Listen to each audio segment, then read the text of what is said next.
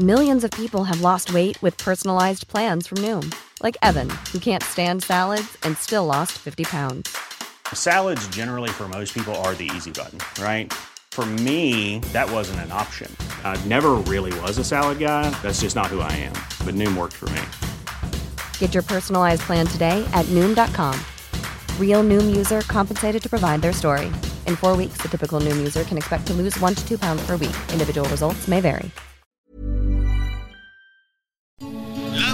Noticias. ¿Qué tal? ¿Cómo le va? Estás a punto de escuchar Yo soy Javier Alatorre. las noticias con Javier Alatorre. La vamos a pasar muy bien. Comenzamos. Válgame Dios, ¿cómo que solo había frío? Qué bonita canción de la Angélica María, un beso enorme. Cuide, cuide el amorcito, cuídelo así apapachado y si no, mire, no se ponga a reñir como dice la Angélica María. A ver, señor productor. ¿A dónde va nuestro amor? Si cada día en nuestro cielo hay un Bueno, pues ahí está. Vamos a ponernos lo que le sigue de cursi hoy. Ah, sí. No importa, usted póngase cursi, romántica, romántico. Señor, acuérdese que hoy se tiene que bañar, enjabonar, perfumar. No va a llegar así, ay, es que no hay agua. No, no, no. Haga el esfuerzo, aunque sea este el baño de avioncito, lo que sea. Pero usted llegue con la señora, dele el abrazo, el beso, el apapacho y este y que ya hay que cuidar el amorcito. ¿Sí o no? Eh, díganos, díganos cómo, cómo le hacemos. ¿Usted cómo le hace? Ahí está el número telefónico a sus órdenes, ¿no? ¿Cómo cuida ese amor? Qué bonitas las parejas que de pronto celebran, ¿no? 20, 25, 30, 40, 50 o más, o más años de estar juntos. Eso es lo importante. Eso es lo bonito de estar cuidando y que luego no le anden cantando como la Angélica María, que le mandamos un beso enorme. Déjeme saludar a mis compañeros. Anita Lomelí, ¿cómo estás? Hola Javier, ¿cómo están? Qué gusto saludarlos. Pues eh, Miguelito, qué gusto. Contenta Javier. Eh, finalmente hoy es Día del Amor y la Amistad y también pues ya miércoles de ceniza, ¿no? Ah, Estaba sí. leyendo por ahí que decían que después de que terminaron las fiestas, ¿cómo le dicen? Las fiestas Las El fes- la fiesta de la carne. Martes de carnaval, miércoles de ceniza y empezamos la cuaresma. Exactamente, para que ayer hacíamos esa recomendación, decíamos, usted no le haga como los políticos, no ande haciendo cosas, ni trampas, ni nada, y si cometió por ahí algún pecadillo, pues tiene toda esta oportunidad de la cuaresma para este solucionar esa, esa situación. Ahorita les voy a preguntar algo, Anita, déjame saludar a Miguelón. ¿Cómo estás, Miguelón?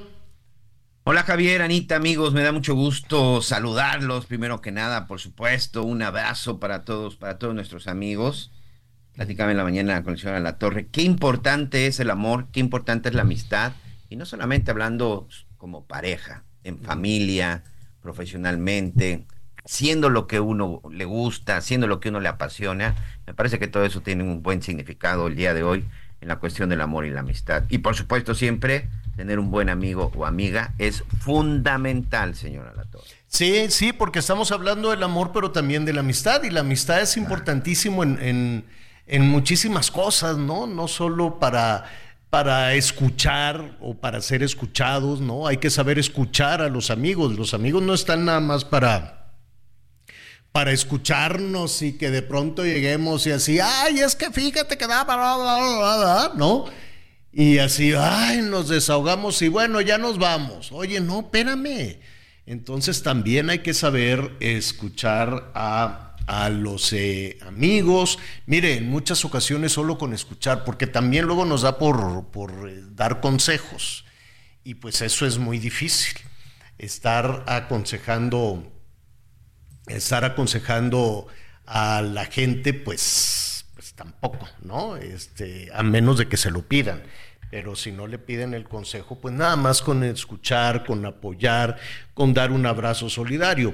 Y además la amistad en los proyectos es importantísimo, en los proyectos de todo, los proyectos laborales, los proyectos de trabajo, porque la amistad se basa en la confianza, en que tengas la confianza de que se puede salir adelante, de que se pueden corregir temas.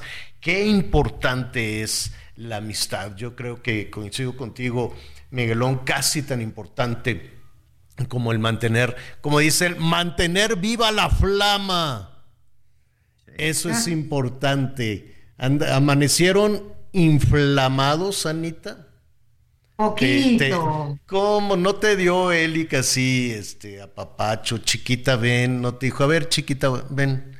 Acércate. Me dijo, chiquita, ven, dame la tarjeta de crédito. Oh. dije, oye, ¿qué, ¿qué, es eso? No, no es cierto. No, no, no, no, no. Fíjate que somos buenos amigos. Nos costó trabajo. La verdad, vamos a cumplir 32 años de casado, pero sí, este, hoy somos, somos cuates, somos cómplices y por supuesto nos queremos muchísimo, pero sí que trabajo cuesta, Javier. Pues, pues, ah, pero ¿por qué cuesta trabajo, hombre? La cosa es es de dedicación, es de construir, es, ¿no? No debe costar trabajo, es, bueno, sí. Digo, es de paciencia y luego con el tiempo entiende uno mucho, entiende uno muchas cosas que, que luego dices, ay, qué tontería, ¿no? Porque estábamos discutiendo por esas tonterías. Por esa, Pero el tiempo, el pasado, ¿verdad, Miguelito? Sí, sin duda, me parece que Tú le dijiste idea así, ven, ven tantito. Sí, Sí, fíjate que incluso hoy, bueno, pues iremos a cenar y este. Ay, qué romántico, Miguel Aquino. Y pues sí, siempre. Fíjate que eso es, eh, me parece que ha sido fundamental. Este, mi esposo y yo cumplimos 26 años de casados ya en diciembre. Tenemos más de 30 años juntos y creo que si hay algo que ha ayudado mucho, este, tiene que ver no dejar pasar de pronto esos detalles, ¿no? Desde la celebración del aniversario, desde la celebración del cumpleaños de cualquiera de nosotros, este, estas fechas como, como 14 de febrero. Entonces, me parece que eso es lo que de pronto te permite que esa relación se mantenga y, y que además, bueno, pues que tengas esos tiempos y esos espacios, ¿no? Digo, hoy, por ejemplo, pues mis hijas ya el próximo, el próximo mes, Valeria cumple 25 años, Valentina cumple 20. Entonces estamos en ese retroceso, pues en donde otra vez estamos solo mi esposa y yo. Eh, y hoy más que nunca, pues me parece que sí tenemos que comunicación, inteligencia y también sabe que, ¿saben qué se vale también?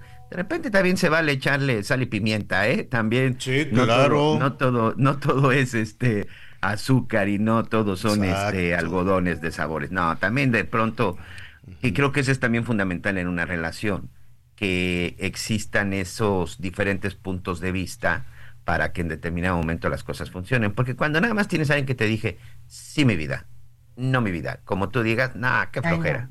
no. no, qué flojera, porque eso no funciona.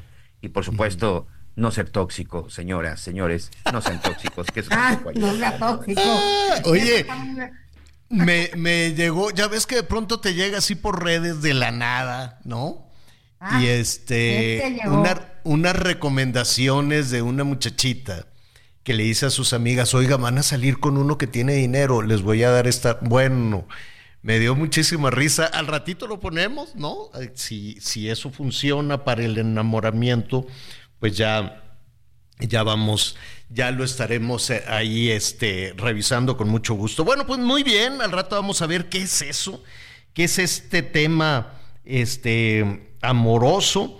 Eh, vamos a revisar también cuáles son Fíjense que hay mediciones, todo se puede medir, incluido, incluido eh, la cuestión de las, de las parejas más duraderas, este, eh, por países, digo, no por, bueno, sí, también por países, pero lo vamos a revisar en, nuestro país, en, México, y por acá lo tenía.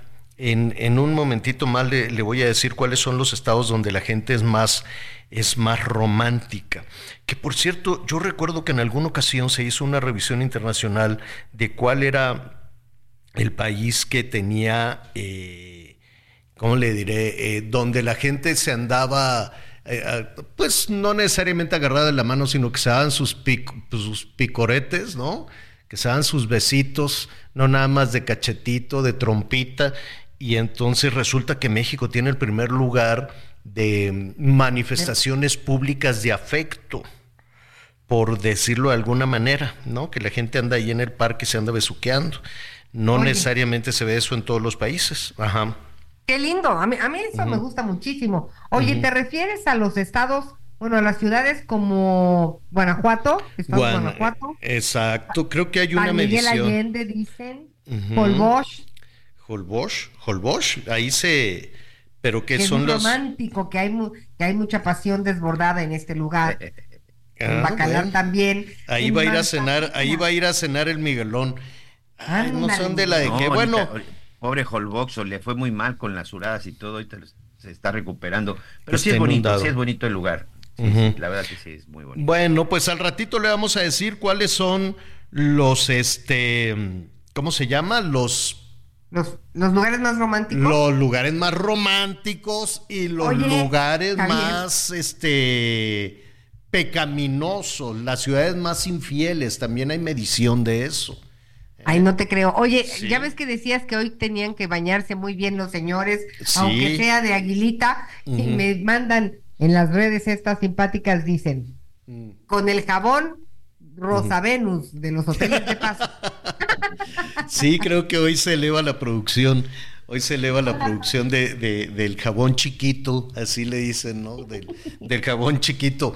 Sí, al ratito le vamos a dar el ranking, ranking de las ciudades o de los estados más amorosos donde las parejas pues duran más tiempo, ¿no? Hacen este, este trabajo lindo, bonito para, para estar juntos durante muchísimos, muchísimos años y donde son más infieles.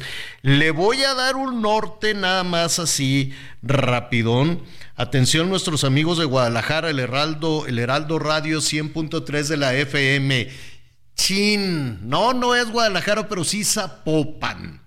De acuerdo a la estadística, la infidelidad, que no necesariamente el rompimiento, pero la ciudad con más infidelidad de todo México es Zapopan.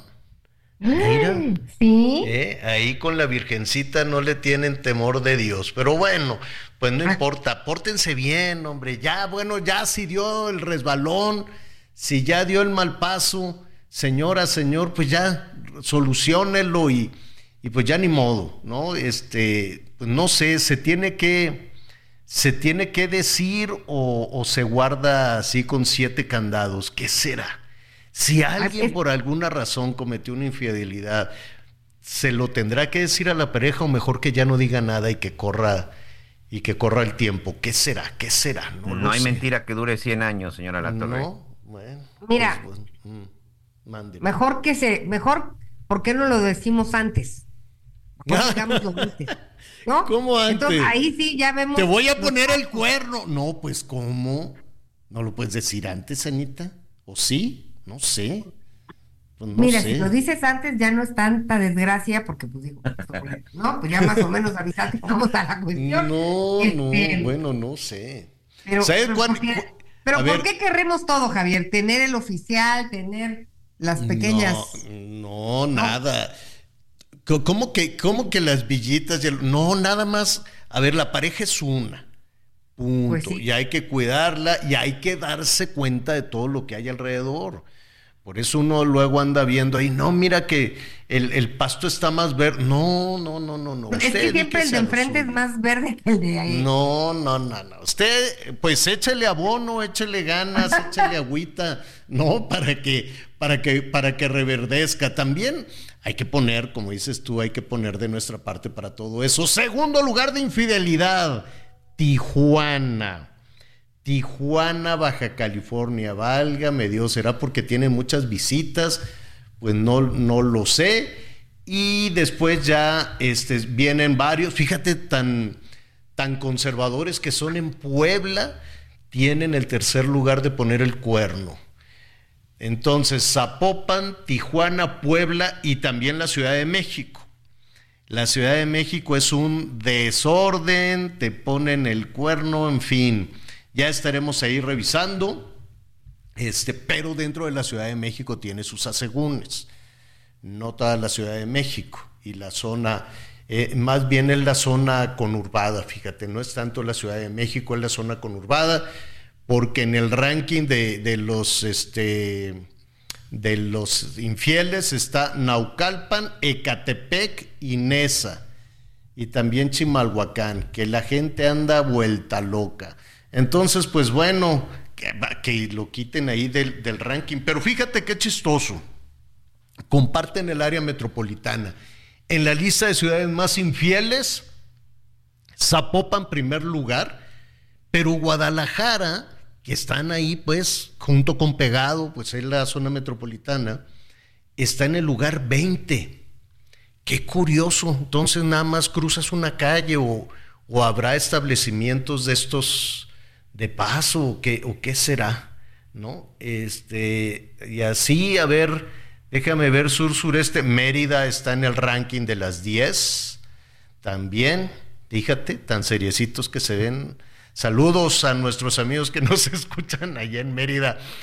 Este, pórtese bien, por favor, pórtese bien. Bueno, al ratito le vamos a dar el, el ranking de los más fieles y los más infieles. Pero hoy, por lo pronto, pues échele toda la carne al asador ahí al, al, al amor. Oiga, qué preocupación con el asunto del agua. Yo, eh, nosotros seguimos recibiendo llamados y llamados, tanto en en el Heraldo Radio, como en, eh, en eh, la televisión también, con la gente dice, oiga, ¿cómo le hago? Este, pues ya me apunté ahí en el, ¿cómo se llama? En el locatel y para la pipa, y, y se ha convertido en una, en una complicación. y a la Ciudad de México le estamos sacando agua cada vez de una profundidad mayor, ¿no? Eh, quedó claro de que el sistema, el sistema Cutzamala está a punto del colapso, al punto del colapso. Las presas que abastecen el sistema Cutzamala, el sistema Cutzamala es lo que le bombea, le manda agua, una de las fuentes generosas de agua, era fuente generosa de agua para la, para la Ciudad de México. Ahora, las presas de donde pues le, le, envían el agua a la Ciudad de México ya también se están secando y las personas que viven ahí en los alrededores dicen, oye, ¿y nosotros qué vamos a hacer? Y la gente, y no nada más los trabajadores del campo, las zonas o, o las zonas urbanas, todos están preocupados. Por ejemplo, de Valle de Bravo vinieron a, a manifestarse en la Ciudad de México, allí en la Conagua, tuvieron que bloquear insurgentes porque simple y sencillamente no les hacían caso hasta que salió ahí un funcionario y la respuesta fue, ¿qué creen? Haremos una mesa de diálogo. No, ya torció el rabo la marrana, porque cada vez que dicen, vamos a hacer una mesa de diálogo, es que no saben qué van a hacer. Es que no tienen idea de, de, de por dónde, pero por lo pronto pues están escuchando a, a la gente, a la gente de Valle de Bravo que vino hasta México y dijo, oigan, a ver, no podemos llegar a Palacio Nacional porque está bardeado y porque ya no se puede, porque ya de plano antes estaba bardeado, pero ahora con esto de que es peatonal, pues no hay forma de acercarse para ser escuchado ni para tener protestas. Lo del Palacio se acabó, adiós, ya nunca. ¿Te acuerdas que decían, ya no habrá una sola valla? Ahora no solo hay todas las vallas que quieras, sino que ya no te puedes acercar ni siquiera al zócalo. Sí caminando, pero pues imagínate la gente que quiere ser escuchada de diferentes entidades, pues ya no sabe a dónde, ya dicen, pues vamos a México y luego ¿qué hacemos? ¿No? Es, llegamos y, y, para dónde jalamos, pues se fueron a la Conagua y que les van a hacer una mesa de diálogo. Bueno, a ver, entonces, eh, el, el asunto es que no hay eh, agua, no se han hecho trabajos, a pesar de que hoy en la mañanera se dijo que se hacían trabajos. El sistema Cutzamala está por, por, por colapsar. El Lerma, que además está contaminadísimo, ya hice en su momento, hemos hecho varias investigaciones y reportajes de la terrible contaminación al Lerma, que también este, contribuye con un veintitantos por ciento, ¿no? 30 el Cutzamala, veintitantos, casi 30 el Lerma y el 40% restante cada vez tienes que hacer pozos más hondos, más hondos, más hondos y sacar el agua del subsuelo y se está secando y se está hundiendo y se queda como una cazuela. Acuérdese que esto era un lago, era una cazuela, una cazuela que se está secando y se está rompiendo. Entonces cada vez que truena, pues tiembla como hoy en la mañana la sacudida, antes de las 7 de la mañana, prúmbale, levántate corriendo porque te está temblando, no solo la alerta, bueno, una confusión enorme. Este, bueno, ya ya, me, ya, ya estábamos este, tomando el cafecito rápidamente, revisando, cuando ¡pum! empezó un tronadero. Y luego dijeron, no, pues que fue un microsismo, dos microsismos. Pues qué bueno que fue microsismo. Imagínate si hubiera sido sismo con esa sacudida. Pero pues en fin, es lo que nos dicen, es lo que nos dicen las autoridades. Todo, evidentemente, en la naturaleza y todo lo, a lo que le hacemos daño de alguna u otra manera está, está relacionado. De todas formas, vamos a hablar del tema del agua, vamos a hablar de los microsismos, de esta falla que al parecer, es decir, la cazuela se está reventando, es sedimento. Es sedimento en donde está la Ciudad de México que se hunde y se hunde, se hunde y le sacamos agua y le sacamos agua porque son los mismos pozos de toda la vida hágase de cuenta que la gente va y se abastece en algunos pozos como sucedía en el siglo XVIII. Y por más que nos digan, no, pues es que sí se hizo este trabajo y sí estuvimos ahí este, revisando, pues qué mal trabajo entonces se hizo. Y todavía hace un par de semanas, dos semanas, este, nos decía, ¿cómo se llama? Clara, no, pues se invirtieron 17 mil millones de pesos, ándale, qué bueno me parece muy bien, pero ¿y luego? ¿En qué se fue toda, toda esa inversión? Y me llamó muchísimo, muchísimo la atención. Ya es un tema, es un tema que, que no se había tocado desde el Palacio Nacional, por, por, por la urgencia que todo esto significa. En los estados, a ver, Durango está tremendo y la sequía en una parte de Sinaloa, en otra parte de Sonora. ¿Qué quiere que le diga a Zacatecas? Vamos a ver al rato que no se pueda conseguir frijol porque no se pudo, o papa, pues porque no se pudo sembrar. Y entonces el tema se evadía y se evadía. Y dijo, no, pues es que como estamos en elecciones, no, no. Con este, este, la, la gente va a ir a votar y sí, va a tomar en cuenta que abre la llave y que no cae agua, me, parece muy bien. Pero esto no es un asunto de que sale porque hay elecciones, no, este es un asunto que sale porque no hay agua. Ese es el tema. Y apenas se está tomando, dicen, sí, se harán más pozos, se va a revisar las instalaciones. Pues bueno, tal vez sea algo que se tuvo que hacer desde hace cinco años, tres años 10 años, 12 años, 20 años, esa es una tarea sin fin, el abastecimiento de agua para diferentes zonas del país. Así es que en un ratito lo vamos a, lo vamos a retomar. ¿Es urgente? Sí, es urgente porque nadie, nadie absolutamente puede estar sin agua. Y cuando no hay agua, la gente se enoja. Y cuando la gente se enoja, el amor acaba. Entonces, Váyanle midiendo el agua a los camotes, señores de la política. Vamos a hacer una pausa y volvemos de inmediato. Conéctate con Javier a través de Twitter, arroba javier-alatón. Sigue con nosotros. Volvemos con más noticias. Antes que los demás. Todavía hay más información. Continuamos. Las noticias en resumen. Dos policías municipales de Apaseo el Alto, Guanajuato, fueron atacados a balazos por hombres armados. Uno de los oficiales falleció y el otro resultó gravemente herido. Según reportes, en lo que va de este 2024, han sido asesinados 12 elementos policíacos en Guanajuato. En Veracruz fue encontrado sin vida Francisco López García, empresario cafetalero en Tezonapa, en la comunidad de San Bernardo. De acuerdo con las primeras investigaciones, el empresario de 63 años de edad murió luego de un ataque a balazos cuando circulaba a bordo de su auto. El Senado de la República aprobó una reforma constitucional para prohibir los patrimonios infantiles en las comunidades indígenas del país. Dicha modificación al artículo 2 de la Constitución establece que los usos y costumbres de una comunidad no pueden prevalecer sobre el interés superior de la niñez. Hoy el dólar se compra en 16 pesos con 56 centavos y se vende en 17 con 58.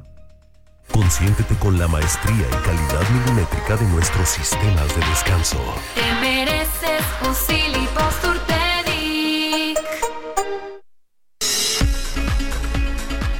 Oiga, ya, ahorita que estábamos hablando allá de, de Guadalajara. Se me pasó felicitarlos porque va a haber fiestón, fiestononón, 482 aniversario de la Fundación de Guadalajara. No, wow, pues, felicidades. increíble, pues sí, vamos a ver si eh, al ratito vamos a investigar a ver si va, si ya hubo fiesta, va a haber fiesta o cómo va a estar por allá la cosa. Yo creo que de aquí a, para el Real, Vámonos muchos años de celebración. se come también, se está convirtiendo además, aparte de que está lleno de historia, eh, es una ciudad hermosísima, este, se está convirtiendo también en un destino gastronómico. No sabes qué buenos restaurantes. Y desde la, ¿qué quieres? Desde la carne en su jugo hasta chefs así de mucho postín, ¿eh? No, hombre, unos restauranzones buenísimos allá en Guadalajara. Saludos, saludos a todos nuestros amigos, que además es, está el turismo religioso, allá con la Virgencita de, Zapopan. La, ruta del tequila. ah, es cierto, también todo. Y además ya tienen la ruta del mezcal también. Ah, sí.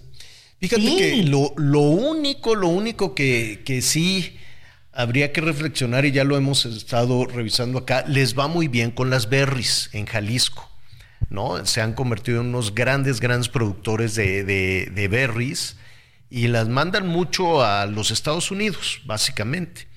Pero entonces ha jalado también que están quitando el agave y ponen estos tejabanes blancos, estos plásticos blancos, este, como invernaderos para la producción de, de berries. Entonces, no, ah, pues, eh, pero oye, debe de haber una ley que guarde el equilibrio, ¿no? Quiero pensar, y el orden, ¿no? Ah, ahora que fui a la hacienda de, de, Loco Tequila, saludos a Loco Tequila, saludos este, a toda, son una empresa, no sabes, increíble, increíble, y a toda la familia Padilla, Pedro Padilla, a todos los involucrados en este proyecto, y vi, le dije, oye, porque eh, para ver bien toda la toda, toda la, el, paisaje azul que es patrimonio de la humanidad, de pronto veía manchones blancos. Y entonces me dicen, no, es que están quitando agave, hay mucha gente que está, decidió sacar el agave y meter berries. Entonces dije, pues les van a quitar el reconocimiento de la UNESCO. Y me dice, pues sí.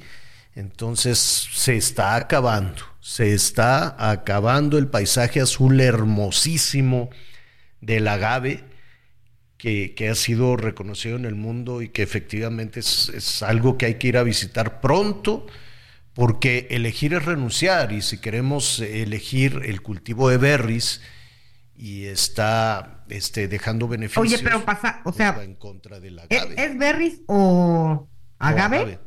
Sí, porque ha crecido tanto, tanto que las berries le van quita, han desmontado muchas áreas que estaban donde se estaba cultivando el, agave azul para la producción de tequila y están poniendo los tejabanes estos, los toldos estos de, plástico, ¿no? Los, los eh, invernaderos para meterle berry. Entonces, Muchos empresarios dicen, no, pues en lugar de producir tequila, pues voy a producir berry. Entonces, elegir es renunciar, vamos a ver qué pasa. Es como lo que está sucediendo, por ejemplo, en Michoacán con los aguacateros, que les va muy bien, ¿no? Han guardado silencio sobre todo los de Michoacán, porque pues tienen ahí encima al crimen organizado que les roba, les quita las ganancias, les quitan los camiones completos de aguacate.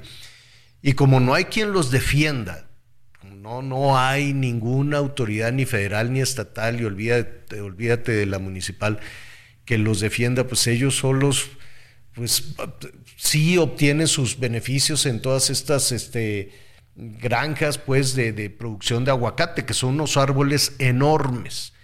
Y les va muy bien, pero elegir es renunciar también porque al ir creciendo la demanda en la producción del aguacate Hass, que es extraordinario, en Michoacán y en Jalisco también, este, vas pelando los cerros y vas cortando este, los pinos, por ejemplo. Entonces vas este, talando bosques y talando bosques de a poquito a poquito y vas metiendo el árbol de aguacate, que es muy frondoso, que es muy grande, que produce muy bien, pero a cambio de eso estás deforestando y estás quitando las fábricas de agua y un árbol de aguacate demanda una cantidad de agua enorme. Entonces cada vez es más difícil llevar agua a las, eh, para las zonas productoras de aguacate porque ya desmontaste la fábrica natural de agua. Entonces quitas un pino, vas serruchando, vas desmontando, ¿no? vas talando los bosques y vas plantando árboles de aguacate. Entonces en la lógica dicen, oye, pues a mí un pino no, no me da unas piñas que no se venden, ¿no? En cambio el aguacate, pues ya tengo toda la producción vendida en, pues no solo en, los Estados Unidos, en México, en varias partes. Nada más que el efecto de sequía que eso está generando, pues al ratito vamos a pagar las consecuencias. Y en el caso de Michoacán es muy difícil. Uno, por lo redituable que es el, aguacate, nada más que no queremos ver lo que significa talar los bosques y cerrar la fábrica de agua. Tú quitas un bosque y, sí, quitas una fábrica de agua. Y al rato la demanda de agua. Y ahí tú puedes hablar con los productores y muchos de ellos dicen, bueno, yo planto aquí tantos árboles de aguacate, pero me comprometo a reforestar de este lado. Entonces dicen, por cada árbol de aguacate, pues yo voy a poner tantos pinos en otra parte, ¿no? Lo cual se, se oye muy bien. Pero esa lógica de negociación la vas a tener con el crimen organizado con los delincuentes que no entienden de razones y que dicen, a mí no me importa, yo quiero el dinero, yo quiero el aguacate, yo quiero el camión completo. Oye, que hay que reforestar. ¿Qué reforestar? O sea, tú te imaginas que pueda entrar en razón un delincuente a decir, oye, uno, no le robes a los campesinos. Dos, no es dinero tuyo. Tres, estás provocando una sequía enorme. ¿Y quién le va a ir a decir a uno de los grupos criminales, oye, la consecuencia es tremenda para todo el país. ¿Quién? ¿Quién? Si ni siquiera los que gobiernan tienen esa percepción, ni siquiera los que toman decisiones. ¿Alguien vio en los últimos cinco años al secretario de Agricultura en algún lugar? ¿Alguien sabe quién es? Nada. ¿Alguien vio a los de la Conagua? ¿Alguien vio a los de la Conafor? ¿Quién? ¿Dónde están? Nunca, o, no son de esos estelares en la, en la mañanera, ¿no? No son de los estelares. Pues porque pues a lo mejor no, no era un tema redituable, ni a ver el dinero, vamos a repartir.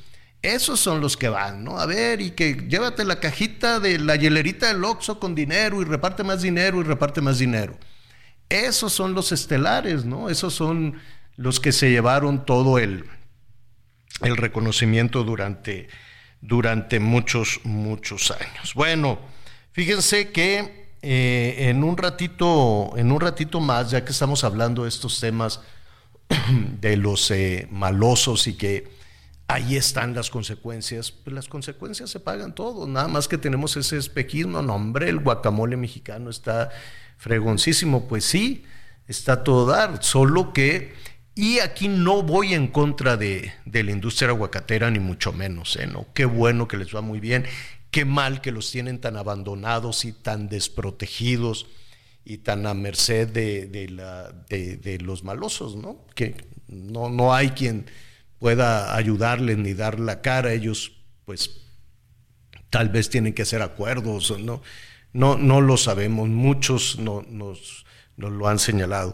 Y quienes también están abandonados eh, son los transportistas. Todos los días asaltan trailers en alguna autopista, en alguna carretera.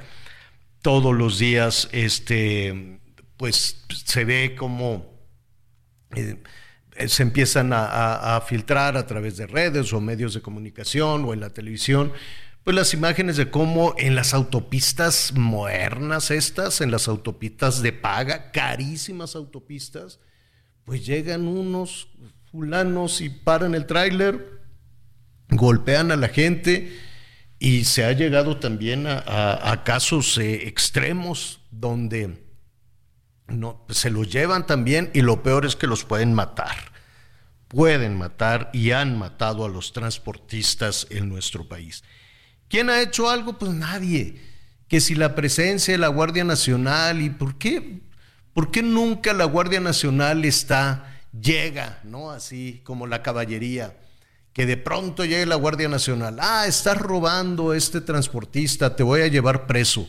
Yo no me acuerdo de, eh, de, Miguel, tal vez eh, tal vez me estoy equivocando, pero yo no me acuerdo así de que digan, miren aquí el ejército, la Guardia Nacional detuvo esta banda de salteadores, los agarraron infraganti, se los llevaron y mire aquí está como en este pueblo, a orillas de la carretera, descargaban la mercancía. Nadie se va a dar cuenta en un pueblo que llevan trailers completos de abarrotes, de medicina, de lo que sea, hasta, ¿cómo se llaman las vehículos estos de los automóviles, las madrinas, en pueblos y, nadie en el pueblo, ni el comisario, ni el, presidente municipal, nadie se dio cuenta que ahí eh, descargan todos estos, todos estos camiones. Entonces, cuando nadie se da cuenta, cuando nadie llega, pues es que hay una complicidad seguramente.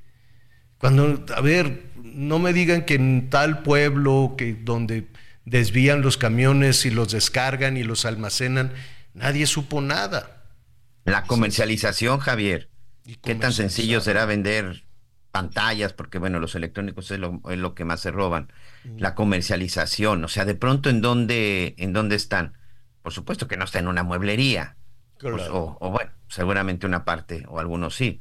No solamente se trata de negocios establecidos, o sea, de pronto hay mercados, este, por mencionar algún, algunos, la San Felipe de Jesús, Santa Cruz Mellehualco, el Mercado del Bordo, en el centro de, del país, en Guadalajara también este famoso mercado de chácharas, este, ahí en el sector Independencia. El tema es que también todos esos productos se ponen a la venta y nadie se da cuenta.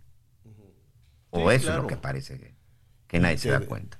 Y te das cuenta, y en la Ciudad de México está en cada crucero, en cada semáforo, te andan vendiendo cosas robadas. ¿O de dónde? ¿De dónde van a sacar este, este tipo de mercancía que de pronto es la misma, ¿no? No sé si se han dado cuenta que de un semáforo al otro, más o menos es la misma mercancía, en ocasiones es un tema abarrote o en ocasiones son, no sé, de, determinados artículos, este, que los, los que se venden que se venden en las calles, pero mira, por ejemplo, el gas robado. Como le dicen, a mí no me gusta la palabra esa guachicoleo porque el guachicol tiene más que ver con el alcohol, con las bebidas, con la bebida adulterada, pero pues el término ahora se usa también para el robo de combustible, sea gasolina o sea gas. ¿A dónde va a dar el gas que se roban? Que además, yo no sé cómo te puedes robar. A ver, ve y hazle un piquete, hay un agujero a un tubo de distribución de gas. Así, nada más de fácil, le haces un hueco y luego qué.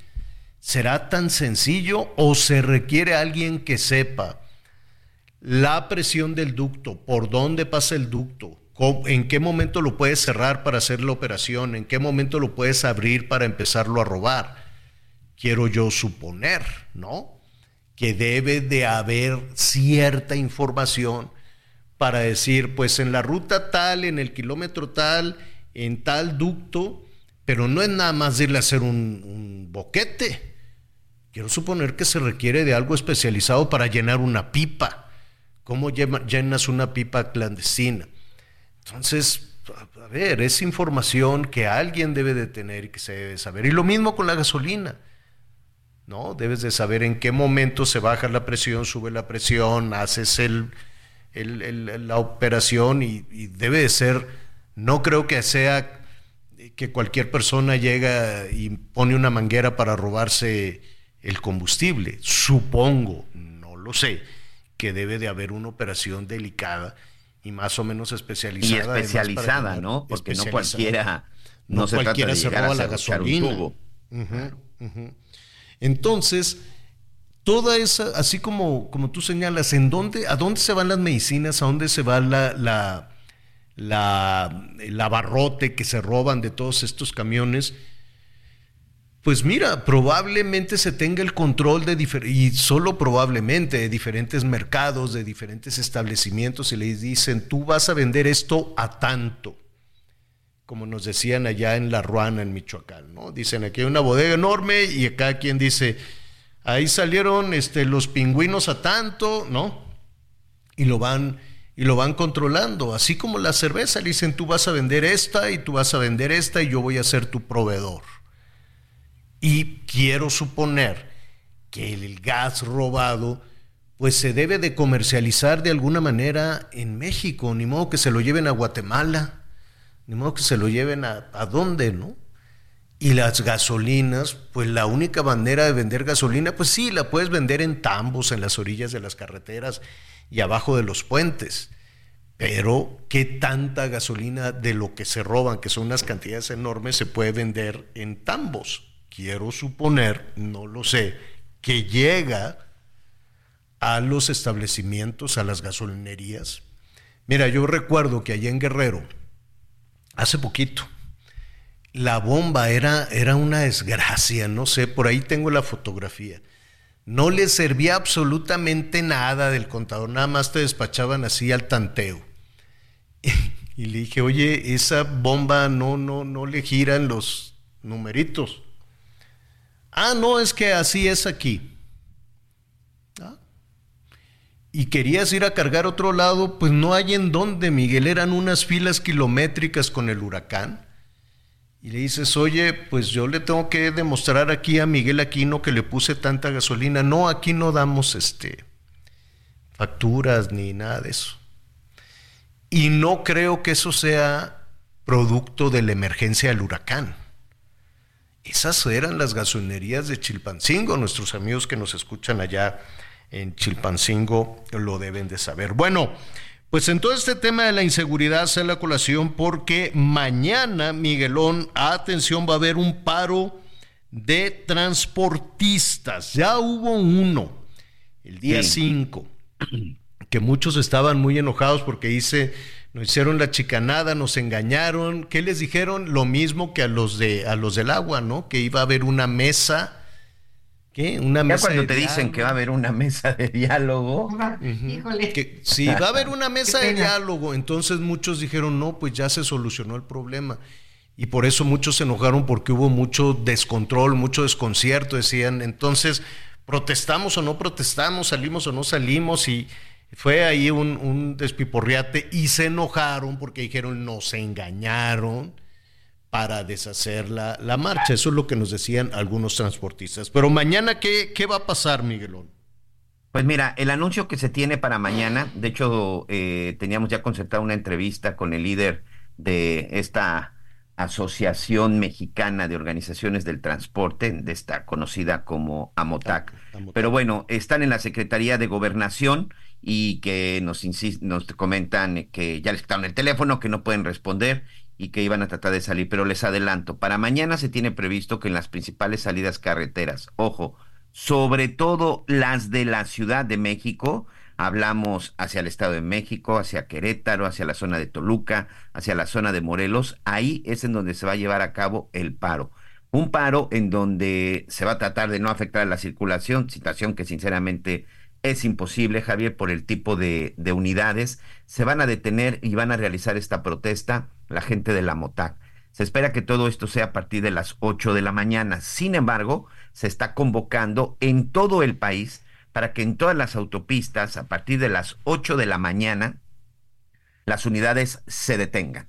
Las unidades se detengan en donde se encuentren y las unidades se detengan, insisto, evitando el menor daño posible y sobre todo pues de donde no se vaya a registrar un accidente. Pero para mañana, esta Alianza Mexicana de Organización de Transportistas está advirtiendo que ante la falta de respuesta del gobierno federal, estatales y municipales, ante la queja del transporte por la inseguridad, los asaltos y los asesinatos en contra de los choferes, estarán deteniendo sus operaciones mañana en los 32 estados, Javier. Bueno, 31 estados y la zona del Distrito Federal o Ciudad de México, considerando las salidas es en todo el país la convocatoria, señor. No es manifestación, es bloqueo.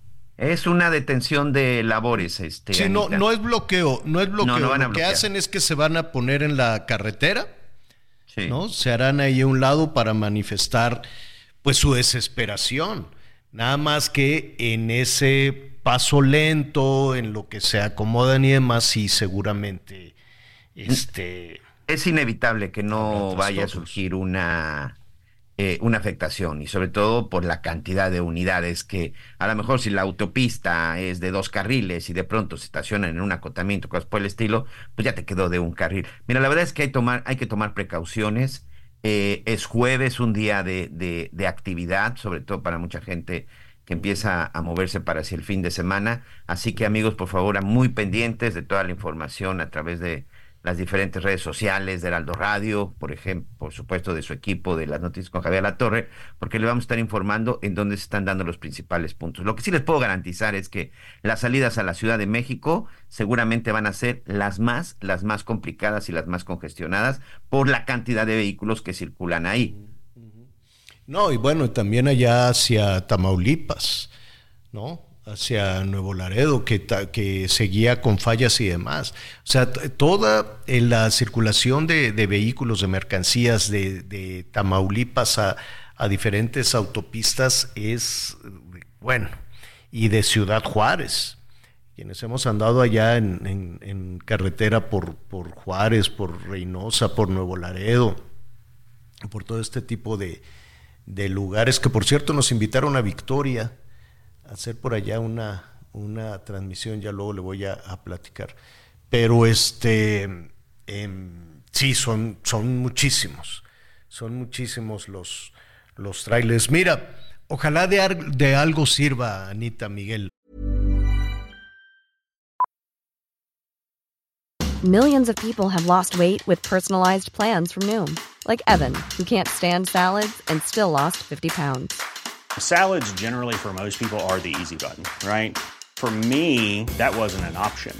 I never really was a salad guy. That's just not who I am. But Noom worked for me. Get your personalized plan today at Noom.com. Real Noom user compensated to provide their story. In four weeks, the typical Noom user can expect to lose one to two pounds per week. Individual results may vary.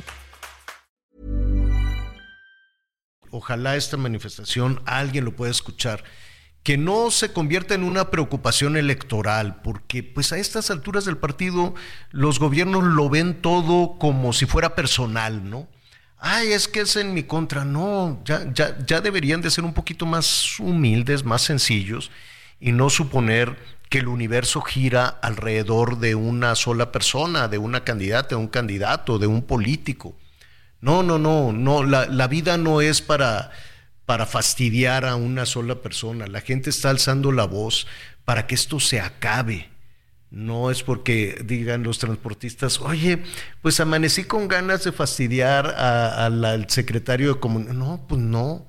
O a la candidata, no, pues tampoco. Amanecí con ganas de que se acabe este tormento, de que se acabe la inseguridad. La pregunta es, ¿quién va a dar la cara? Y no solo quién va a dar la cara, a estas alturas del partido, ¿quién tiene una solución? ¿Quién en el gobierno sabe cómo hacerle para detener la inseguridad? ¿Quién? ¿Quién será? Que ya pasó mucho tiempo y nomás no pueden. Vamos a hacer una pausa y volvemos. Conéctate con Miguel Aquino a través de Twitter, arroba Miguel Aquino. Toda la información antes que los demás. Ya volvemos. Todavía hay más información. Continuamos. Las noticias en resumen. En el nuevo capítulo de su podcast y a propósito del Día de San Valentín, Claudia Sheinbaum tuvo como invitado a su esposo Jesús María Tarriba para compartir la historia de cómo se conocieron en la Ciudad de México durante sus días como universitarios y sus primeros encuentros como pareja. Después se reencontraron en el Face. Durante la plática respondieron algunas preguntas, un test para saber qué tanto se conocían y compartieron algunas características de sus signos zodiacales. Por último, compartieron algunos consejos o sugerencias para las parejas, como la paciencia, la comprensión y por supuesto la confianza. La candidata de la oposición, Xochitl Gálvez, viajó a la Ciudad del Vaticano para tener una audiencia privada con el Papa Francisco, en la que estuvo acompañada de su familia y su coordinador de campaña, Santiago Krill. La visita de Galvez al Santo Padre tuvo lugar tras la gira que tuvo la aspirante presidencial por España, en la que pues se reunió con personajes de la política, entre ellos el expresidente Felipe Calderón. El candidato presidencial de Movimiento Ciudadano Jorge Álvarez Maínez presentó ante el INE una denuncia en materia de fiscalización en contra de la coalición Fuerza y Corazón por México por guerra sucia a través de bots y trolls en redes sociales. De acuerdo con el aspirante, a la coalición del PRIAN se le debe contabilizar el gasto millonario que ha hecho para posicionar los hashtags narcopresidente, narcocandidato. Pues sí, estamos romanticones. Saludos a, a Julia Martínez. Muchas de muchas llamadas hemos recibido de cómo hacer para que para que el amor este dure. Entonces, mire lo que nos dice Julia. Dice, cuando una mujer decente hace lo que no debe, es porque su marido no hace lo que debe. ¡Bravo! ¿Eh? ¡Apoyo la moción! Muy bien. Tan tan dice eh, que ella vivió con su esposo 54 años. Qué bonito amor, ¿no? 54 años, dice, era mi amigo, mi cuate de parrandas, mi maestro, mi amante, mi gran amor. Qué bonito, Julia, qué bonito que recuerdes así a tu pareja, Julia Martínez, desde, desde Cancún. Bueno, pues al ratito vamos a continuar con sus llamados telefónicos. Ya sabe el, eh, el número que como siempre está a sus órdenes, a su disposición, para que nos dé la fórmula, para que nos dé la receta de, eh, de cómo, de cómo este, mantener, mantener vivo el amor. Bueno, pues en, en un ratito vamos a, a, retomar este asunto de los transportistas que tanto, que tanto preocupa. A ver, nos está llegando aquí otra llamada. De, dinos Aquí de tengo- Vicente. También tenemos unas. A ver, dinos. Dice, ah, para el licenciado Javier La Torre y su gran equipo de trabajo, señora Rosenda Vite, feliz día del amor y la amistad. Y dice, pendiente de escuchar el programa del señor La Torre, acuérdese que quedó de hablar hoy con el padre. Saludos a mi amigo Ah. Miguel, su oyente Russell Salazar de 80 años. Don Russell. Ah, claro, hablamos con el padre 80. Aguilar. Es que no sabes, Anita, qué bonita conversación. Ayer tuvimos con el padre José Jesús Aguilar a propósito del miércoles de ceniza, de la cuaresma escuché. Y de toda esta oportunidad además que tenemos de pues de poner en orden. Mire, no se trata nada más ahí de martirizarse y, y- pues mire, a veces uno comete pues algunos errores en la vida y cuesta, hay gente que pues que no tiene ningún remordimiento y que va por la vida este pues lastimando a, a- a las personas o, o cometiendo errores o pecados pues no y, ha- y hay otras personas para quienes pues los persigue todo el tiempo entonces la cuaresma es una muy buena oportunidad para rectificar para reflexionar para tomar nota y algo pues tan sencillo, decir, me ha, me ha costado tanto este error que se cometió que ya no se volverá a cometer, ¿no? Entonces, un poco, un poco de eso puede ser este, la cuaresma, esta oportunidad, ¿no? De, de salir adelante.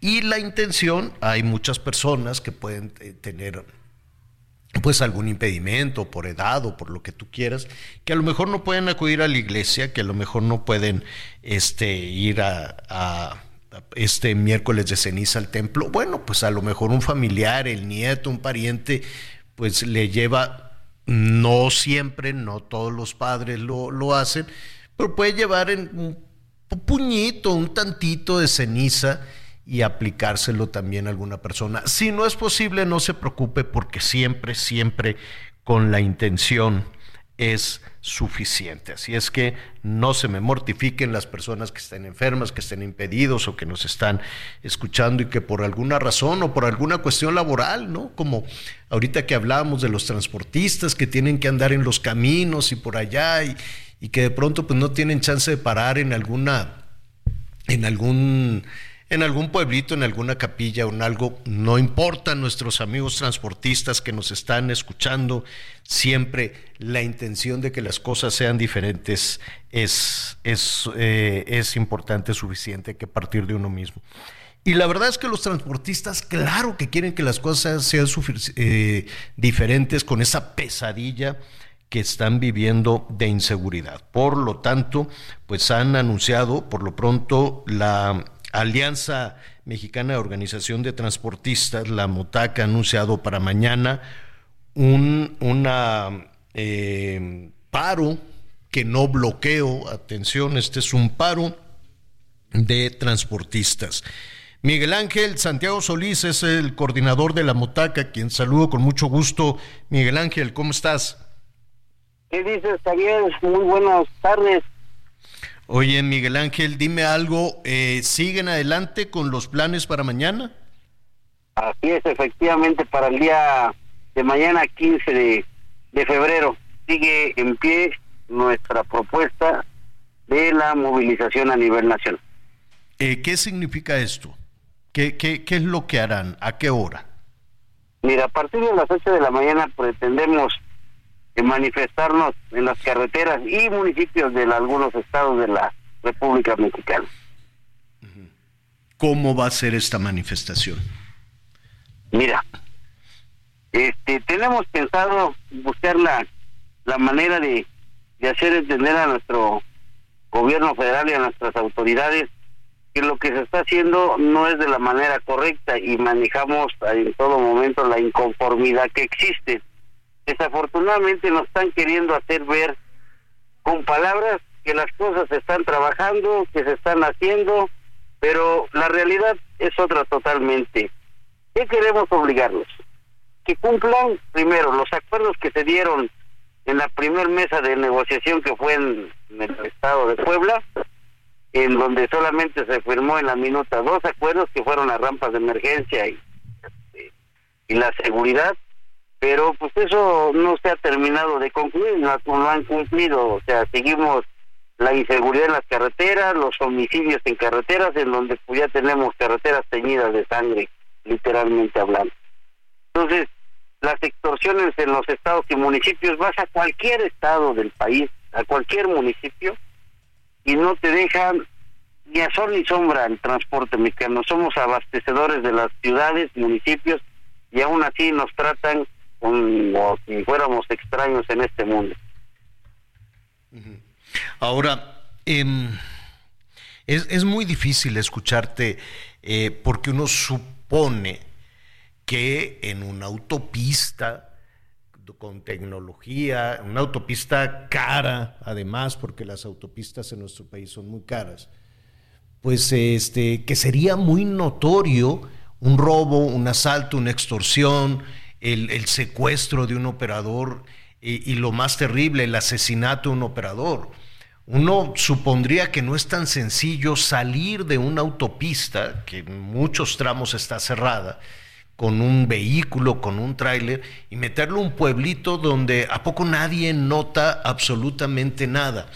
¿A qué voy, a qué voy con todo esto? Parecería que, estamos esperando que Rosa Isela o que el, o que el secretario de la Defensa, que, que, alguien hiciera algo cuando hay toda, toda una maraña de, pues de gente involucrada en este, en, en, en este crimen, ¿no? Y así es, mira, tan solo vemos de la mercancía que tú me digas, 10 trailers que se roben en doble remolque, que en un promedio que en algunos tienen un sobrepeso de hasta 100 toneladas, hablemos de 10, es mil toneladas. 100 toneladas, perdón. 100 son por 10 son mil, mil toneladas de mercancía, ¿a dónde van a parar? Y desafortunadamente esto es un negocio doble porque pues desmantelan las unidades.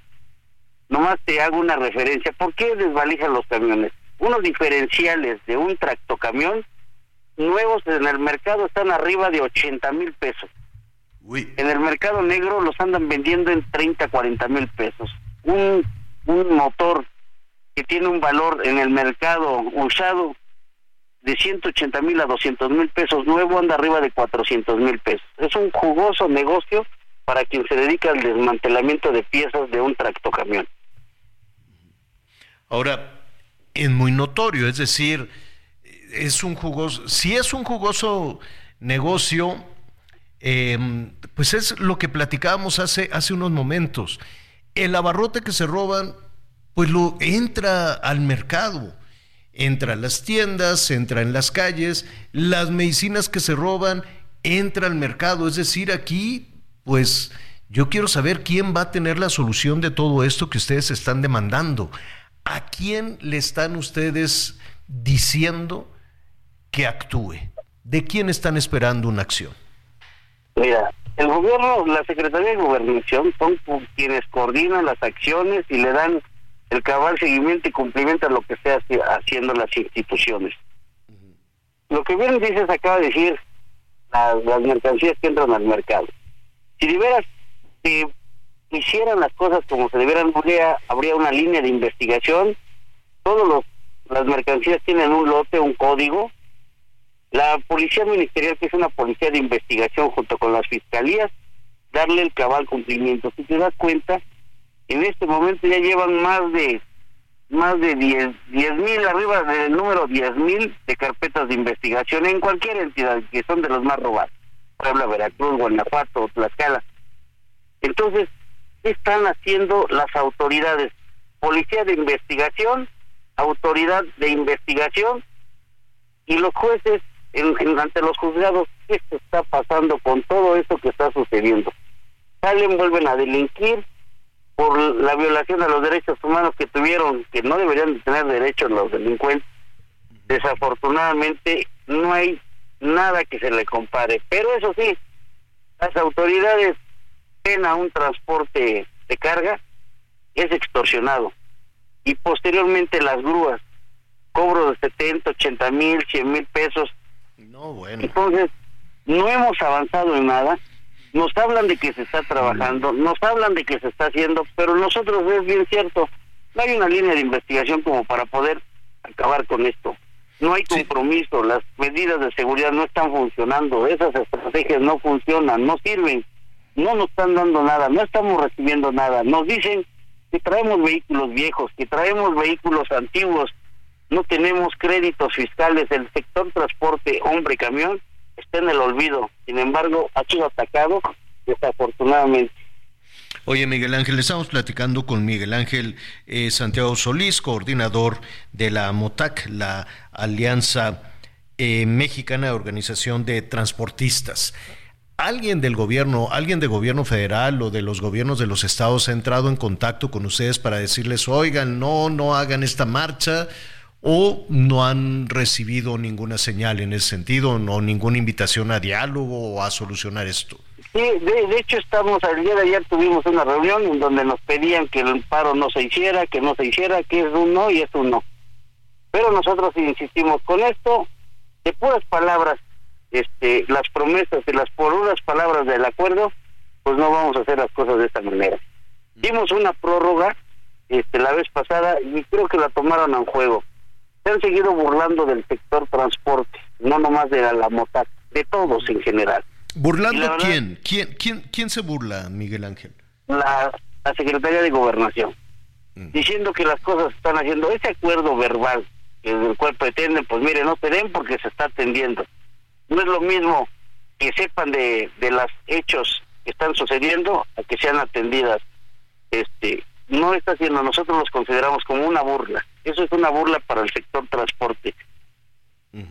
Oye, Miguel Ángel, eh, lo que van a hacer mañana, esta manifestación, este paro, eh, ¿tiene una hora? Eh, ¿Está programado a determinada hora o será a lo largo del día? ¿Cómo le harán? A, las a partir de las 8 de la mañana a nivel nacional están convocados todos. Este, tratamos de minimizar en algunos puntos porque pues sabemos que existe una movilidad y una afectación de los usuarios, pero no hay otra forma. Hemos buscado todos los canales vía petición, eh, hemos sentado en las mesas de diálogo y nos siguen pretendiendo engañar con mentiras y seguir burlándose de nosotros. Y la verdad, hay un hartazgo por la desatención, por los problemas que tienen y solamente justifican su trabajo pues son demasiadas cosas, no es únicamente los, los delincuentes, los criminales, sea crimen organizado, crimen desorganizado, lo, como, como, como se le quiera decir, porque de pronto pues esa es una justificación que, que tienen, no, no, pues yo no puedo hacer nada porque es el crimen organizado. Pero también hay, hay este, autoridades que extorsionan, que chantajean, eh, pero también hay retenes, pero también hay, bueno, pues es una historia de terror lo que hay en las autopistas y en las carreteras. Estaremos atentos, Miguel Ángel, porque esto que ustedes están eh, haciendo, pues también lo sufren los ciudadanos que van con su familia desplazándose. No es únicamente, no es únicamente este tema de transportistas. Aquí estamos afectados todos. Así es que estaremos atentos y mañana en algún punto, en algún momento, sabemos que va a ser una jornada complicada, pero trataremos de, hablar contigo para ver cómo se está desarrollando esta protesta en todo el país o en alguna zona en particular. En todo el país. Mira, donde no pretendemos meternos es en la Ciudad de México. Es una ciudad tan complicada, pero desde afuera estaremos haciendo lo propio. Es triste decirlo, pero no hay otro remedio, no hay otro camino. Hemos buscado todas las instancias y pues Sí, que, ya, ya, ya no creen eso, ya no creen eso de que vamos a hacer una mesa de diálogo. ¿Cómo que una mesa de diálogo? Todos los soluciones. No, pues que vamos a hacer una mesa de diálogo. ¿Qué mesa de diálogo? Soluciones. Miguel Ángel Santiago Solís, muchísimas gracias y estaremos atentos. Y este eh, mañana, mañana los buscamos, te buscamos para para saber cómo se va desarrollando esta protesta. Ok, gracias Javier. Un fuerte abrazo para ti, para tu amable auditorio. Otro para ti, para todos tus compañeros operadores del transporte. Gracias, Miguel Ángel. Oigan, pues así va a estar las cosas, sí.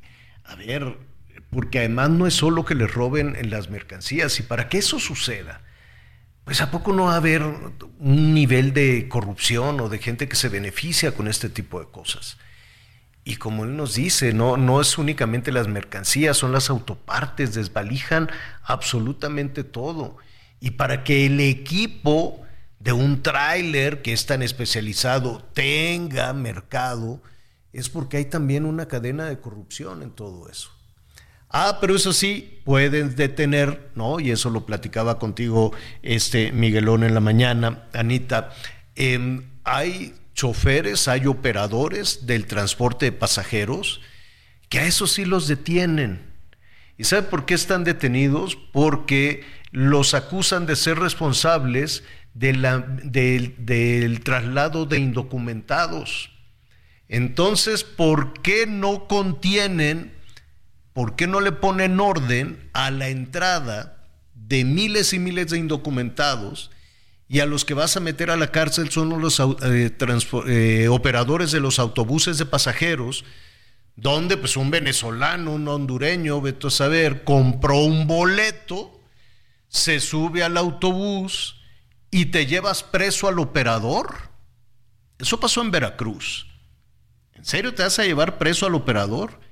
En eso es más sencillo que ir a detener a los ladrones, a los bandidos que están asaltando autobuses, que están... es más sencillo que ir sobre los traficantes de personas, que ir sobre los polleros. Ah, claro, pues muérdele en la parte más blandita. Así están, están detenidos y es un asunto, puede haber miles de cuestiones ahí, pero en realidad deteniendo al operador del transporte de pasajeros es como se va a solucionar el problema de los indocumentados, las vejaciones, los miles y miles de indocumentados que tratan de llegar hacia los Estados Unidos. Vete contra el operador del autobús en lugar de irte contra el responsable del tráfico de personas, en lugar de irte contra el funcionario que está permitiendo este tipo de cosas, contra el funcionario que está extorsionando también y que se beneficia también con la entrada de, de migrantes, porque a ver, no me digan que es únicamente los polleros o los criminales. Claro que hay una cadena de corrupción enorme para tener abierta la frontera sur y que entren miles y miles de personas desesperadas, desde luego, para poder llegar hacia los Estados Unidos. Pero si todo lo reducimos a, quítate, a, a los pleitos políticos y electorales de la Ciudad de México, pues bueno, vamos a dejar de paso muchísimas otras cosas. Nuestra responsabilidad como medio de comunicación es ver de manera nacional lo que está sucediendo en el país. En fin, ya estaremos ahí retomando. sí, dime. Fíjate, que en este tema que tú dices, sí es importante mencionar, Javier, también para que no se confunda. Hablamos de los choferes de autobús de pasajeros que son contratados por una empresa. Mira, el, el caso específicamente el que hablamos ocurrió en Jalapa, Veracruz.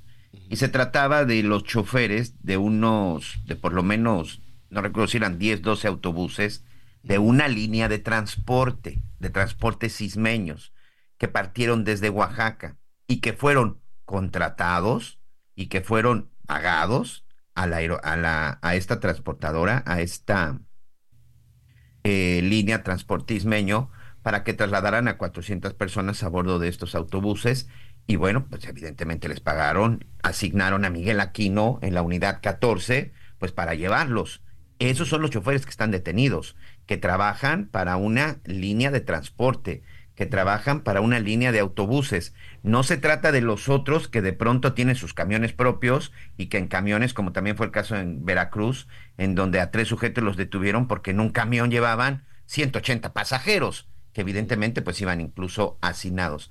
En el caso que tú haces mención, iban sentados, iban casi casi con boleto en mano y que fueron contratados y que se pagó un boleto en esta empresa de transporte. Esa es la gran diferencia, porque de pronto las autoridades a todos los ponen en la misma canasta de huevos, señor. Sí, pero es más sencillo, pues.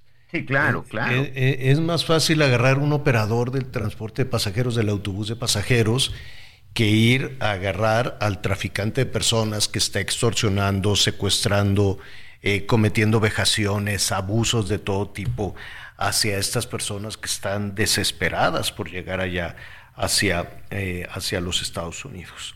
Bueno, vamos a hacer una pausa. Fíjense que Morena aplazó la presentación de sus candidaturas para diputados federales este, los iban a anunciar hoy, dicen, no, ya está todo en orden, y no, pues yo creo que no se pusieron de acuerdo, porque acuérdate que todos se quieren reelegir, más otros que dicen, no, pues a mí me toca, y no sé cómo estuvo la repartición, ¿no? Pero pues lo iban a anunciar hoy y que siempre no, no se ponen de, de acuerdo, sobre todo porque pues los que ya están dicen, yo de aquí no me quito yo me quiero reelegir.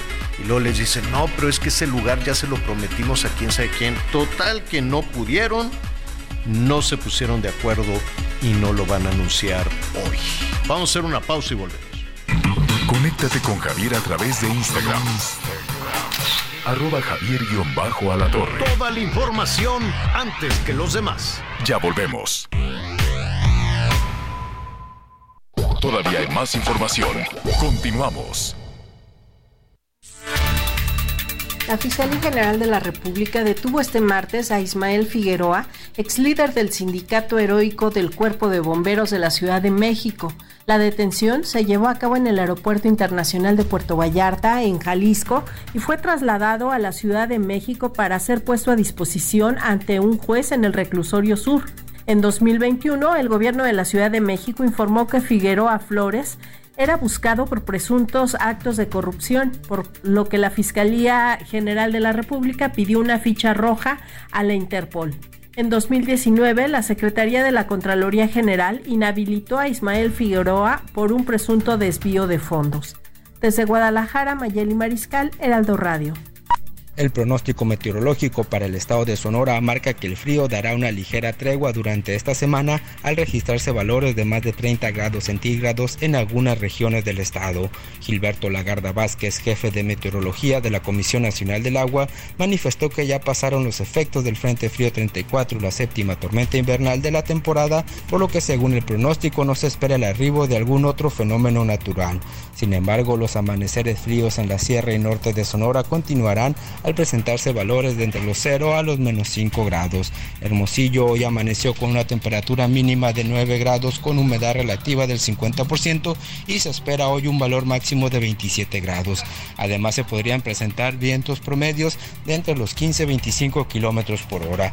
Por otro lado, se espera el ingreso de un nuevo frente frío para el día 20 de febrero, ocasionando de nuevo un descenso en las temperaturas así como posibles rachas de viento de moderadas a fuertes. Informó desde Sonora, Gerardo Moreno Valenzuela.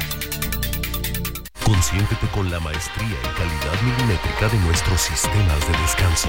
Te mereces un Todos, todos, sí.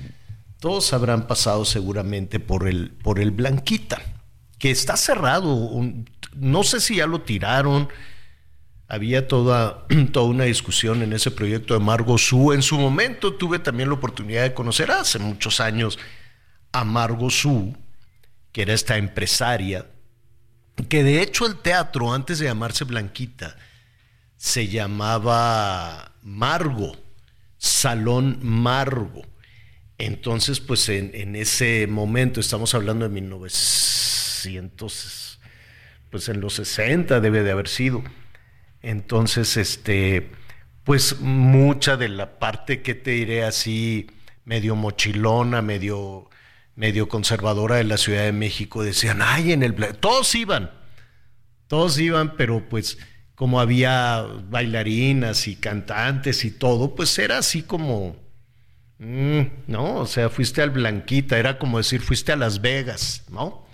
Entonces, luego ya le cambiaron de nombre de Margo, de Salón Margo, que Margo Su era una señora, bueno, ya cuando la conocí, Margo ya, ya estaba muy grande, pero encantadora. Y le cambiaron a Blanquita, se llama la hija de Margo. Y le pusieron Teatro Blanquita un poquito para, bueno, ya no haber burlesque, pues ya. Entonces invitaron a la Libertad Lamarque y cosas así. Bueno, el hecho es que ahí te voy al Blanquita con Vicente Garrido y su familia. Yo estaba atrás, así, tras bambalinas, ahí viendo, no sé qué. Pues nada, Miguelón, palomita, palomazo en el Blanquita, canté la de No me platiques. Ahí es, ah, te subiste. Ah, sí. me subí. Bueno, no me subí, ya estaba yo arriba y atrás de, de, de, ¿cómo se dice? De las, este, del escenario. Y don Vicente dijo, ¿no? Oigan, pues aquí está este muchacho, no sé qué. Y dije, bueno, pues salgo y canté. Y la gente no tenía la más idea de nada, ¿no? Hace miles de años. Pero pues nada, pues este, palomita. Palomita, digo, no, no pa- palomazo, pero digo, ya le pones en tu checklist, ¿no? De, a ver, ¿qué cosas, qué cosas me falta por hacer? Cantar en el Blanquita, listo, ya está, pim, ¿no? Entonces, este, estuvo a todo dar. Estuvo, estuvo mu- muy, muy padre. Recuerdo con, con mucho afecto, mucho cariño a, a don Vicente Garrido, en paz descanse, pues toda una época, desde luego, del, del bolero, que son, son este, pues no sé, ¿qué- ¿quién será el, el equivalente en este momento? Es que no sé ya qué música es, todo es tumbado, narco, cosas Sí. raras, ¿no? Ya no, no, ya no le entiendo. Digo, sí se le entiende. Ahí está Luis Miguel, ahí está eh, los Fernández, toda. Pero toda la siguen siendo puras, eh, puras canciones de ayer, Javier. O sea, canciones que hoy muchos de ellos están recuperando. Creo que, bueno, entre los intérpretes nuevos que no mexicanos, pues yo creo que está Ricardo, Ricardo Montaner. Bueno, mexicanos, por supuesto, el Buki. Pero sí se extrañan, se extrañan esos grandes compositores, como incluso el propio José Alfredo Jiménez y Ah, tantos otros, ¿no? Claro. Fíjate, yo canté en, en saludos hermosísimos en su momento, eh, antes de que tuviera aquel accidente con Lucha Villa, no en público, no en público, pero Lucha, pues, no, no sabes. Con esta, ah, en público sí, una vez, un espacio chiquito, con la número uno, uno, ¿te acuerdas de Lila Deneken? Sí, Ahorita claro. nuestro productor nos pondrá esta que era muy famosa de Lila Deneken. Y este, y nada, palomazo también, que me subo al escenario. Ahí sí me subí. Y dije, bueno, pues ni modo, cantemos. Está bien, hay que atreverse, hombre. Aunque cante uno feo, aunque cante unas malas rancheras, pues hay que atreverse. ¿O no? Tú cantas muy bien, Miguelón, también. No, hombre, no, hombre, eso ¿No? sí, nomás no, señor. Ah, no, bailas muy bien. Tengo que ser sinceros. No, eso de la cantada sí no se me da. ¿No? Bueno, pues no importa, aunque cante feo, cante hoy. Es muy buen ejercicio. Se generan endorfinas, se oxigenan los pulmones, lo pone de buenas. Usted póngase a cantar en las mañanas. A ver, nos, nos puso la de Lila, señor productor. Bueno, pues ahí está, es la Lila Deneken. Imagínate a la Yuridia cantando estas, ¿no? Sí, hay talento en México, hay talento joven increíble. Hay grandes este, voces. Ojalá saquen pronto la academia ahí en Azteca, porque de ahí salen muchísimas voces. El Jair tiene una voz impresionante. Carlos Rivera, sin duda. Carlos Rivera. No, sí, de que hay talento romántico y buenas voces y todo eso, sí, sí las hay. Lo que pasa es que la parte está tumbada y narcocorridos y demás es, es muy. ¿no? Se va se va muy encima, sobre todo cuando los políticos se, quieren montar también en, en, esa parte. Pero de que hay mucha cosa romántica, la hay. Y de que hay mucho talento, los hay. Y que hay muchos jóvenes compositores, pues también los hay. Los vamos a, buscar en un momentito más. Vamos a repasar rápidamente, antes de entrar a estos temas amorosos, eh, los llamados telefónicos, Miguelón. Sí, muchas gracias. Muchas, muchas reacciones en torno al tema del 14 de febrero y sobre todo nuestros amigos que nos comparten la forma en la que están celebrando. Dice, buenas tardes para todos, feliz día del amor y la amistad, que festejen siempre con alegría y felicidad todos los días de su vida. Dice atentamente la señora Marta Ramírez y bueno, pues abrazo a la torre, Anita, Miguel, muchas, muchas gracias. Eh, disculpa, pudieron preguntar si la manifestación de transportistas solo será por las autopistas o también por carreteras libres y es que ahí está, en estados será la manifestación porque la persona mencionó que en algunos estados, eh, pues sí, lamentablemente no, no dieron a conocer el detalle exacto. Yo creo que en las carreteras libres no, porque normalmente por ahí no circulan los, los, eh, los transportistas, pero estaremos informándole a detalle Raúl Mora de Tepic, Nayarit.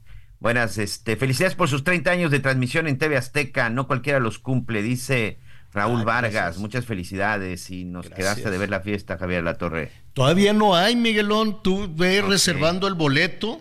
Bueno. Igual y llegas por el AIFA. Este, Mónica Ochoa de Guaymas, Sonora, buen día, saludos. Les mando un fuerte abrazo, felicidades San Valentín, que la pasen súper bien.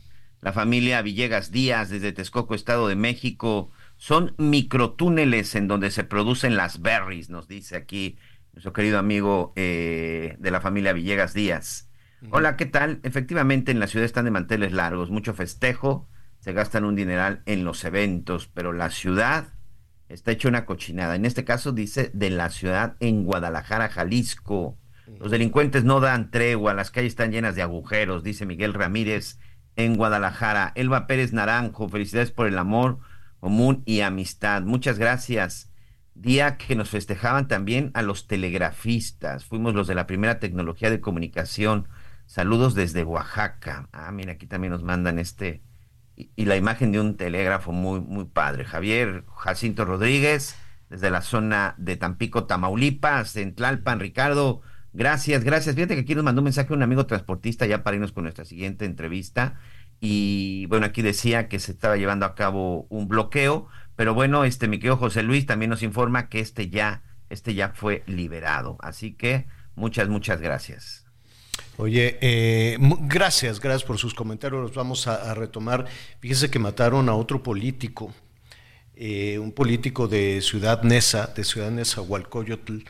Lo, mataron en la Ciudad de México, en la alcaldía eh, Coyoacán, pero no nada más a este regidor de Ciudad eh, Nesa, que tenía, no, sé, no queda muy claro si estaba buscando alguna, alguna candidatura o no, no, pues ya eso es terrible lo que está sucediendo con todos aquellos que están levantando la mano para la competencia política, pero también eh, eh, pues ya las autoridades confirmaron la, la, muerte de este político, Álvaro Alberto Ramírez, lo, lo, mataron esta mañana en su... Tiene un negocio de autopartes, fíjate, en, en, la calzada de Tlalpan en la Ciudad de México. Corrijo, es en la calzada de Tlalpan en la Ciudad de México, pero también hoy ejecutaron a un líder, al hijo de un líder transportista, ya que estamos en el tema de los transportistas, de una línea de, de autobuses. Los chimecos son de transporte público,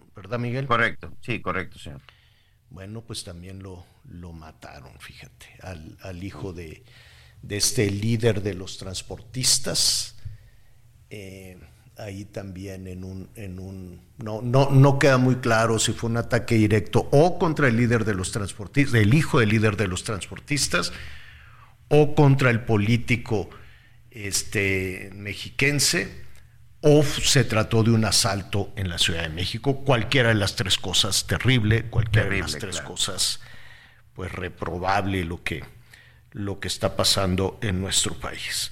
Bueno, eh, rápidamente eh, déjenme saludar al doctor Mariano Salinas, psicoterapeuta, a quien acudimos este, pues en muchas, muchas ocasiones con estos temas tan, tan emocionales ahora en esta ocasión con el Día del Amor con el día de San Valentín. ¿Cómo estás, Mariano? Qué gusto saludarte.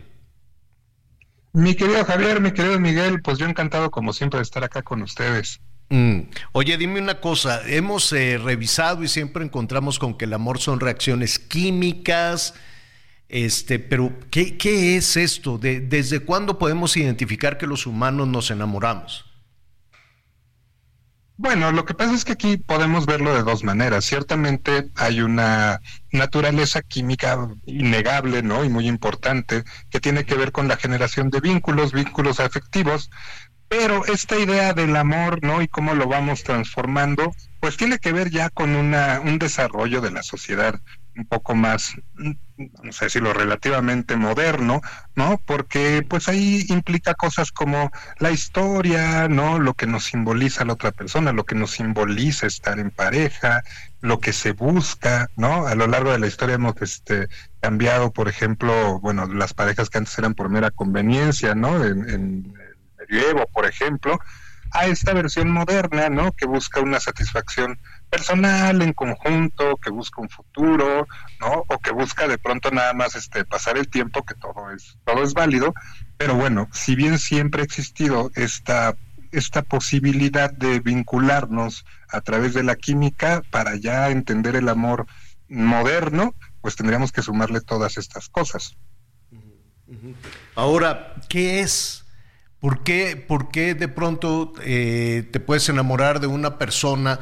Eh, ¿es, ¿Es coincidencia o qué, qué pasa? ¿no? Cuando estás en contacto con decenas, tal vez, de personas todos los días o cientos, ¿qué, qué, qué sucede ahí? Bueno, ciertamente existe nuevamente, ¿no? Esta atracción química que tiene que ver hasta con cómo huele la otra persona, ¿no? Cómo es, cómo es que nos afecta su presencia. Pero también, ¿no? Volviendo a esta parte de la historia, de toda esta parte emocional, depende de muchos casos. Este, por ejemplo, ¿no? El de repente sentir una atención particular que es justo la que necesitábamos o justo la que estábamos buscando por parte de esta persona. Por supuesto, la atracción juega muchísimo, ¿no?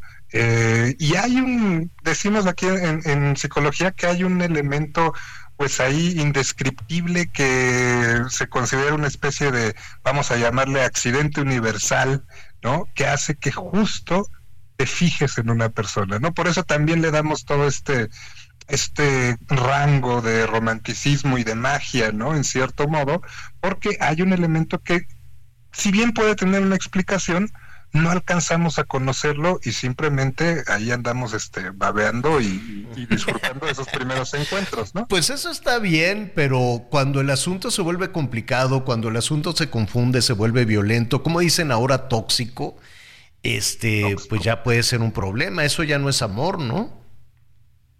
No, por supuesto que no. Ahí es un es otro tipo de vínculo también que se ha popularizado mucho y que por alguna extrañísima razón se ha normalizado en, en, ciertas este en ciertas cuestiones no este hoy en día jugamos mucho con esta cuestión de la tóxica el tóxico y de ciertos comportamientos que se han normalizado pero que ciertamente está hablando de un tipo de relación sumamente dañina sobre todo para la persona que está recibiendo a esta otra persona con personalidad controladora y que puede ser muy, muy, muy dañino para, para la psique y para las emociones, ¿no? Y para la autoestima. Oye, Mariano, ¿es, ¿es verdad que el amor se cura o nada más se mantiene? Eh, eh, queda, es, es, ¿Es como un accidente nada más? ¿O lo puedes planear, pues? Bueno, yo creo que planearlo, planearlo, ¿no? Como a veces se dice con construirlo, me parece que no se puede. Eh, ciertamente se puede evolucionar, se puede ir mejorando, se puede apuntalar, pero ese elemento donde las cosas pasan o no pasan, donde siento o no siento amor, es algo que ocurre, ¿no? Por eso un poco esta, esta expresión del accidente, porque no es algo que puedas planear per se. Ciertamente podemos generar otro tipo de relaciones que no necesariamente se sostengan desde este vínculo afectivo romántico, pero si lo que queremos es eso, sí tiene que haber una materia prima que no estamos planeando y ya lo que hagamos con esa materia prima ya es otra cosa.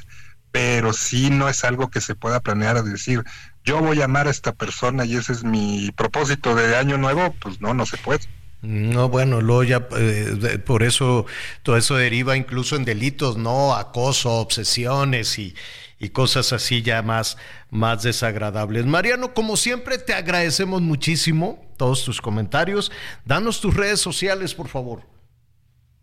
Bueno, pues a mí me pueden encontrar en Facebook como Mariano Salinas Psicoterapeuta, en Instagram como Mariano Salinas MX, y si alguien tiene una pregunta o está pasando por lo que cree alguna relación tóxica o algo así, me pueden escribir al 55 12 94 6108, y cualquier duda, por acá estamos. Uy, se me hace que vas a recibir muchas llamadas. Un amor tóxico. Eh, Otra vez el teléfono. Es el 55 12 94 6108 y acuérdense que nadie tiene tanta mala suerte para tener tanto amor tóxico. Algo estamos haciendo mal que los atraemos, que los buscamos. Tienes toda la razón. Mariano Salinas, muchísimas gracias. No, hombre, gracias a ustedes y un abrazo hasta allá. Hasta luego, gracias Mariano. Oye Miguelón, pues ya casi, ya casi nos vamos. Este, al ratito, eh, hoy en la tarde voy a platicar con la señora Chapoy. Oye, ¿cómo te fue con el Canelo? Perdóname. Muy bien, fíjate, mañana se nos fue el tiempo. Mañana vamos a, vamos a, a presentarle la, la entrevista. Le preguntaste de Jaime Munguía, nada más dime eso. sí, también, de todo eso. Es más, hablamos de Luis Miguel, de Julio César Jr., este, Ah, bueno. porque ahí el, el, el Canelo metió, él, él ayudó en mucho a que se recuperara Luis Miguel, ¿eh? No pues, ahorita lo vemos muy bien, muy bien puesto en sus conciertos y todo, pero batalló para levantarse. Tiene una, tiene, tiene, tiene una parte, ¿qué te diré?, de, de- de- de- apoyo a las personas muy, muy interesante. Él, eh, Alejandro Fernández, en fin. Muy- estuvo muy padre la conversación. Lo va, mañana, mañana empezaremos a presentarle ahí la parte de, de esta plática. Pues vámonos por un caldito o, o qué será, tostadas, ¿qué se te antoja, Miguelón? Este, pues yo creo unas vigilia, ¿eh? Sí, sí, sí, yo creo que unas tostaditas, unas tostadas. este, Oye, unas albóndigas de pescado, albóndigas de camarón. Puede ser, acá ya hace calorcito, ¿eh? Como que Bueno, ahorita pues ya le voy a empezar a, a evitar a todo bueno. eso, pero Ándele, vamos pues. a darle, señor. Gracias, Miguel Aquino. Gracias. Anita Lomelí. Yo lo espero a las diez y media. Diez y media en Hechos. Azteca 1 se va a poner buenísimo. Siga con nosotros en el Heraldo Radio.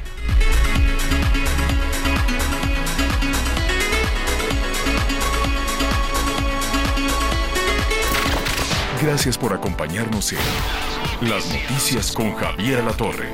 Ahora sí ya estás muy bien informado.